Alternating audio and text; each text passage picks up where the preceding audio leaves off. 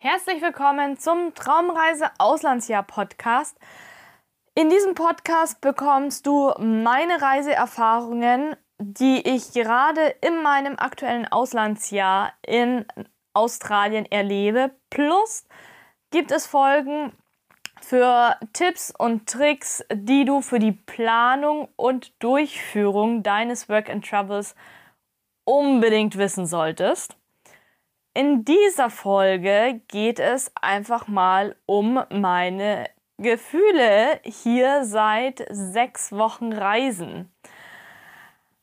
Also, ich war ja 2018, 2019 schon mal in Neuseeland für zwölf Monate und habe richtig viele coole Menschen kennengelernt. Ich war alleine unterwegs. Es war die beste Entscheidung damals alleine zu starten. Zum einen, weil ich auch gar keinen kannte, der mit wollte. Zum anderen, wenn du alleine unterwegs bist, kommen die Leute oder die anderen Backpacker viel, viel leichter auf einen zu, als wenn du mit deinem Partner unterwegs bist. Das habe ich dieses Mal krass gemerkt und ich war echt down deswegen. Ich habe mich so gefreut, diese Reise anzutreten, andere Backpacker, andere Reisende kennenzulernen, mit denen man dann vielleicht ein paar Wochen sich immer und immer wieder trifft. Und das war die ersten drei Wochen einfach gar nicht. Also wir waren ja nur fünf Tage im Hostel. Und in diesen fünf Tagen wurdest du auch nur angesprochen, wenn du in der Küche alleine warst. Sobald mein Freund dazu kam, wurden die Gespräche unterbrochen weil es so, ja, okay, jetzt ist ja dein Partner da, ne? Wenn du irgendwie mit deiner Freundin unterwegs bist und die sich dazu gesellt, dann wird weitergequatscht und dann wird sich halt zu dritt unterhalten. Aber ich habe das jetzt auch schon von anderen gehört, von anderen Mädels, die mit ihrem Partner unterwegs sind, dass die richtig auch so wie ich einfach in ein Loch gefallen sind und gesagt haben, hä, ich bin doch hier zum Connecten und nur weil ich mit meinem Partner unterwegs bin, heißt es ja noch lange nicht, dass ich nur noch mit meinem Partner Sachen unternehme. Und da war ich dann wirklich auch wieder an so einer Position, wie ich es auch schon in Deutschland war. Äh, nicht unbedingt während Corona, aber danach, als ich dann einfach mit meinem, bei meinem Freund in Südthüringen oder dann in Leipzig gewohnt habe, du hast keine, keinen Freundeskreis am Anfang, mit dem du dich automatisch triffst oder so. Es gibt ganz, ganz wenige Reise, Stammtische oder einfach so Kennenlernen-Stammtische, wo man sich dazugesellen kann. Und das war hier, war in Deutschland, hat mich schon sehr, sehr belastet. Und weil halt, weil ich mir gerade auch so einen Freundeskreis in Greifswald aufgebaut hatte und der sich gerade so, weiß nach dem ganzen Corona-Blödsinn ja etabliert hat und ich habe mich mit denen regelmäßig getroffen, mit der einen Zumba, mit dem anderen bin ich schwimmen gegangen oder spazieren gegangen und äh, mit dem nächsten zum Strand oder dann so auf einen Kaffee getroffen. Und da hatte ich dann zum Ende hin wirklich meine kleine, hart erarbeitete Freundesklicke. Ich gebe da echt Corona auch die Schuld dran, weil du zwei Jahre einfach mal ausgesperrt warst von allem. Und, dem, und als abendarbeitende Person war es einfach für mich richtig anstrengend. Genau, und dann dachte ich mir so, ja, jetzt gehst du auf Reisen, wie in Neuseeland damals. Du triffst sofort neue Menschen, kommst mit denen ins Gespräch und so weiter. Und dann war das hier nicht so und ich bin echt eingegangen, weil ich mir dachte, ey, nur mit meinem Freund immer, also du weißt einfach, wie er reagiert, wenn du gewisse Sachen ansprichst. Das ist, wenn du einen Partner hast, das ist wie, wenn du mit bei deinen Eltern zu Hause wohnst. Du weißt, wie die Leute auf gewisse Sachen reagieren. Und dann hast du manchmal schon gar keine Lust mehr, irgendein Gespräch anzufangen, weil du genau weißt, wie es endet. Oder du weißt manchmal auch gar nicht mehr, worüber du reden sollst, weil irgendwie ist ja schon alles gesagt und hängst da wirklich. Jeder hängt an seinem Laptop und guckt nach Bewerbungs, wo man sich als nächstes bewerben kann und da erlebt man ja auch nicht so viel. Und dann habe ich gesagt, so, ist mir jetzt egal. Es gibt hier so viele WhatsApp-Gruppen, WhatsApp-Communities, Facebook-Gruppen geh in irgendeine Facebook-Gruppe rein, frag, hey, gibt es eigentlich eine WhatsApp-Gruppe für die und die Stadt? Und ich sag dir, es wird in jeder Facebook-Gruppe dir einfach irgendein Link zugeschmissen.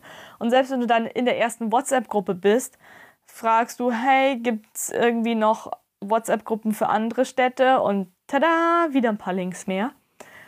Und wenn du dann in die WhatsApp-Gruppe mal was reinschreibst und nicht allzu spontan dran bist, ist die Chance sehr, sehr hoch, dass sich darauf jemand meldet, dass du dann gemeinsam was unternimmst.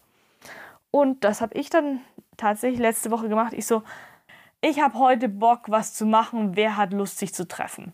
Ich bin flexibel den ganzen Tag über. Und zack, kam eine WhatsApp. Hey, ich bin auch gerade unterwegs ähm, oder ich habe auch Bock, irgendwas zu machen und sitze hier nur rum und komm, lass uns treffen.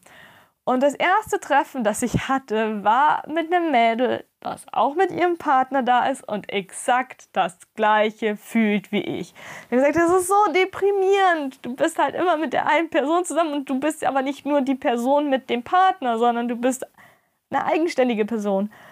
Und wir haben uns, sage und schreibe, fünf Stunden lang unterhalten und uns danach auch nochmal getroffen. Und wahrscheinlich werden wir uns sogar die Tage nochmal treffen, weil wir ungefähr zur gleichen Zeit erst weiterreisen. Aber dann in verschiedene Richtungen. Und das tat so unglaublich gut. Und dann ging es mir auch wieder psychisch ein bisschen besser. Ich habe mir dann auch ein Heftchen gekauft, weil ich gesagt habe, ich muss wieder Tagebuch schreiben. Ich muss aufschreiben, was gut ist, welche, für welche Dinge ich dankbar bin, was wir an dem Tag geschafft haben.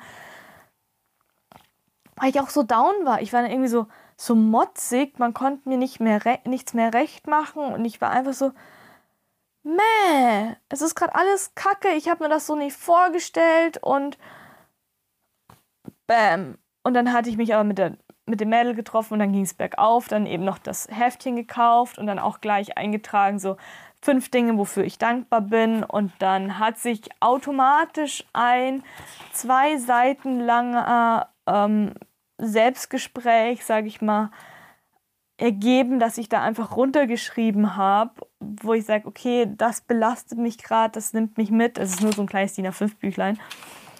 Und allein danach ging es mir schon wieder besser. Es sind so Tools, die man sich die ich mir die letzten Jahre angeeignet habe. Genauso wie eine Routine, äh, genau, die ich mir angeeignet habe, um mich psychisch wieder ein bisschen besser auf Vordermann zu bekommen, wenn ich halt wieder in so einem Tief drin bin. Und was mich auch triggert, nervt, ist keine Routine zu haben. Auf Koh Chang war es easy. Wir hatten echt eine, wir hatten super schnell unsere Routine drin. Hier in Melbourne, dadurch, dass wir erst irgendwie um 10 aufgestanden sind, weil wir so lange gepennt haben, hatten wir auch keine richtige Routine. Ich hatte keinen Sport, ich hatte nichts. Und deswegen waren wir auch so, oder war ich dann irgendwie auch dankbar, hier in die Wohnung zu kommen, auch wenn die ultra dreckig war. Und ja, also der Besitzer, der Vermieter hier achtet sehr auf Ordnung, aber nicht auf Sauberkeit.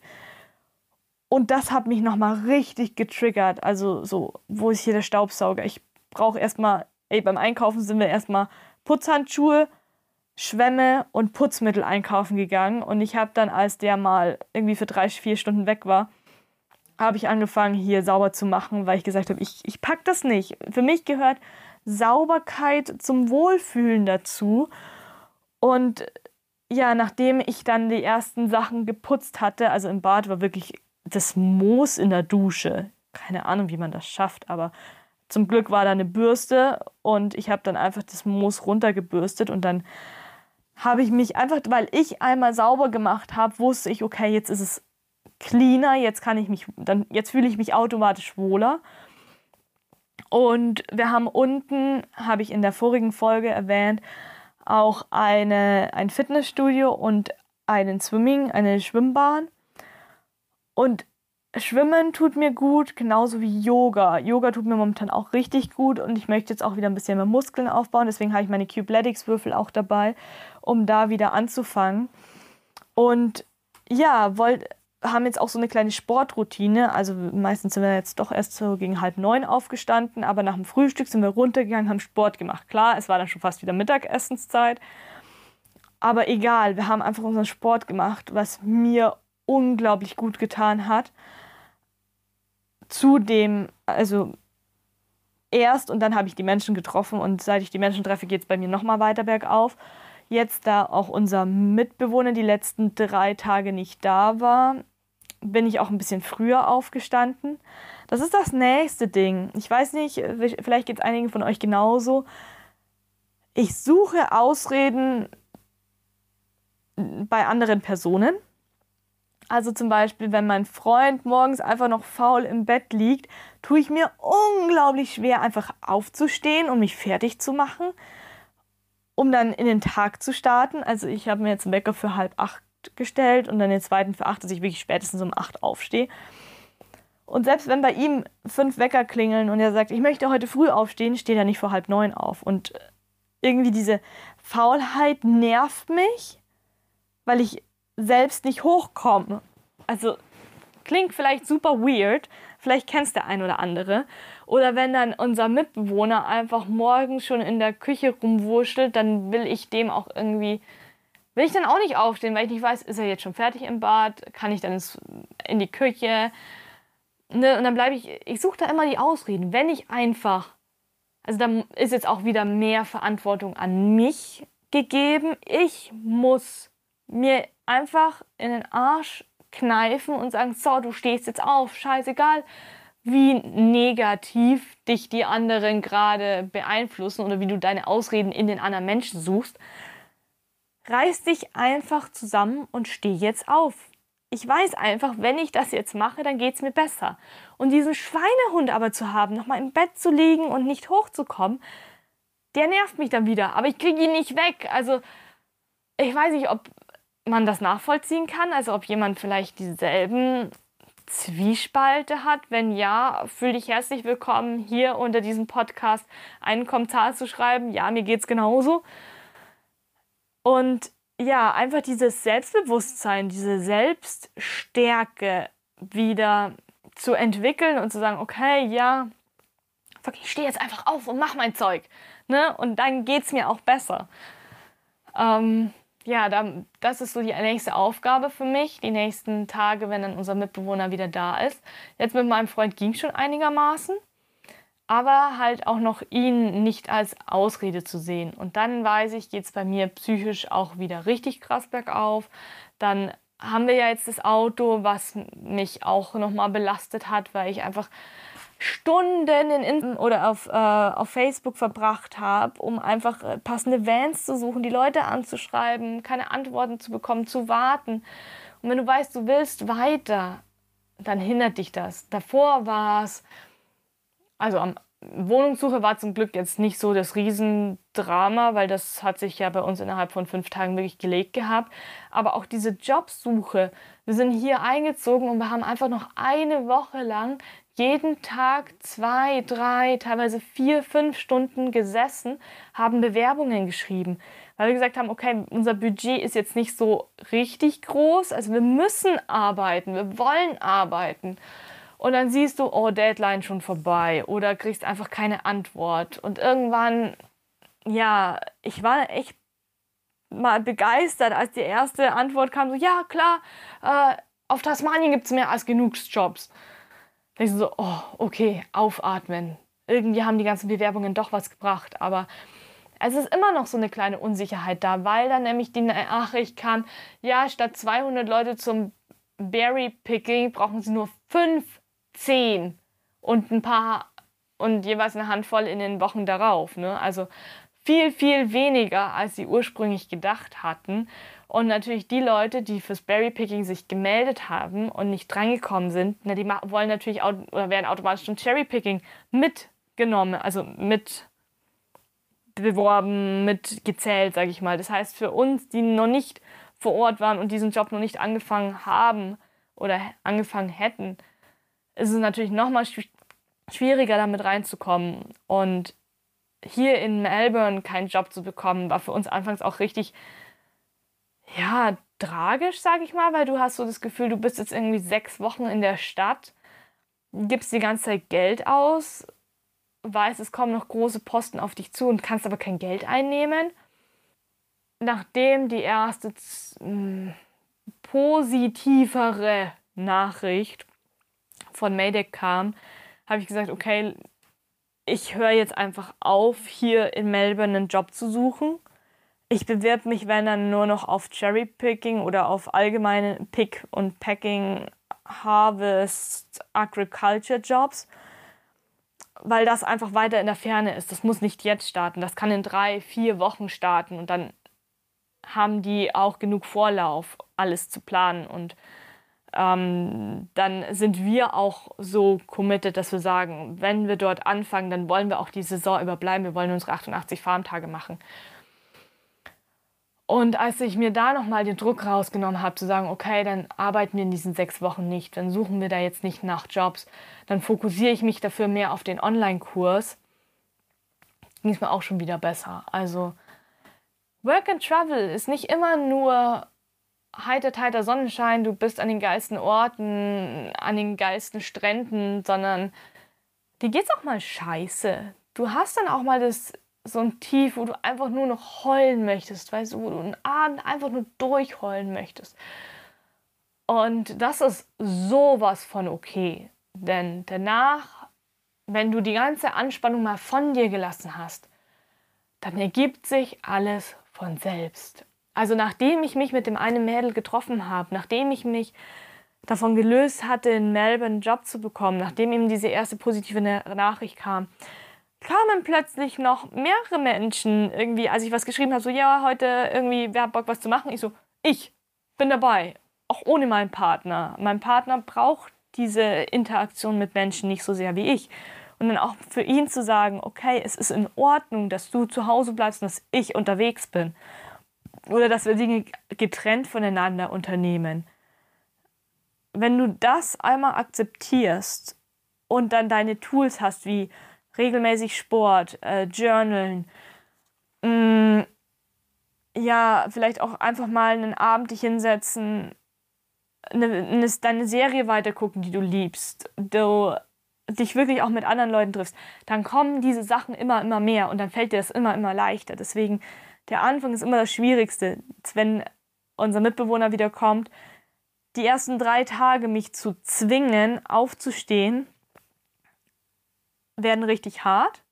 Danach wird es aber einfacher für die nächsten zwei Wochen und dann geht es auch mir besser. Und das möchte ich euch mitgeben. Sucht euch Rituale, versucht die irgendwie in euren Reisealltag zu implementieren. Und wenn es wirklich ist, okay, scheiße, Hostel, viel zu viele Menschen, ich gönne mir jetzt einfach, obwohl es mein Budget absolut nicht zulässt, drei Tage ein Hotelzimmer, in dem ich ganz alleine bin und dann wirklich einfach meine Sachen mache, die mir gut tun. Oder das auch wirklich mit deinem Partner, wenn du mit dem auf Reisen bist, einfach mal knallhart zu sagen, Schatz, ich hab dich lieb, aber ich muss jetzt was alleine machen. Und das muss für dich jetzt okay sein. Wir können danach gerne wieder was gemeinsam machen, aber ich brauche jetzt einfach mal zwei Stunden für mich. Und dein Partner wird es akzeptieren. Und wenn er es nicht akzeptiert, ist es der falsche Partner. Sorry, ich weiß, es hart. Ist so. Genau. In diesem Sinne freue ich mich jetzt einfach schon mega drauf, dass es mir besser geht, obwohl ich in den Herbst meine meines Zykluses komme und am 2.11. dann auch meine Tage bekomme. Das heißt, ja, im Herbst zieht man sich ja dann immer wieder zurück.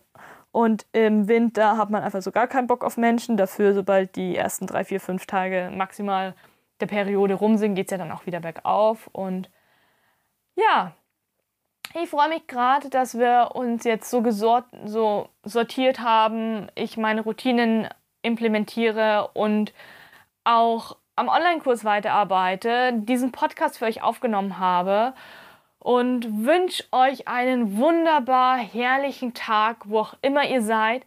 Macht Work and Travel auf jeden Fall, denn es ist eine Erfahrung, die du nicht missen möchtest und die du in deinem Alltag niemals machen wirst.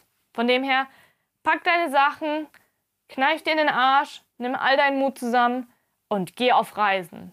Alles Liebe, deine Sandra.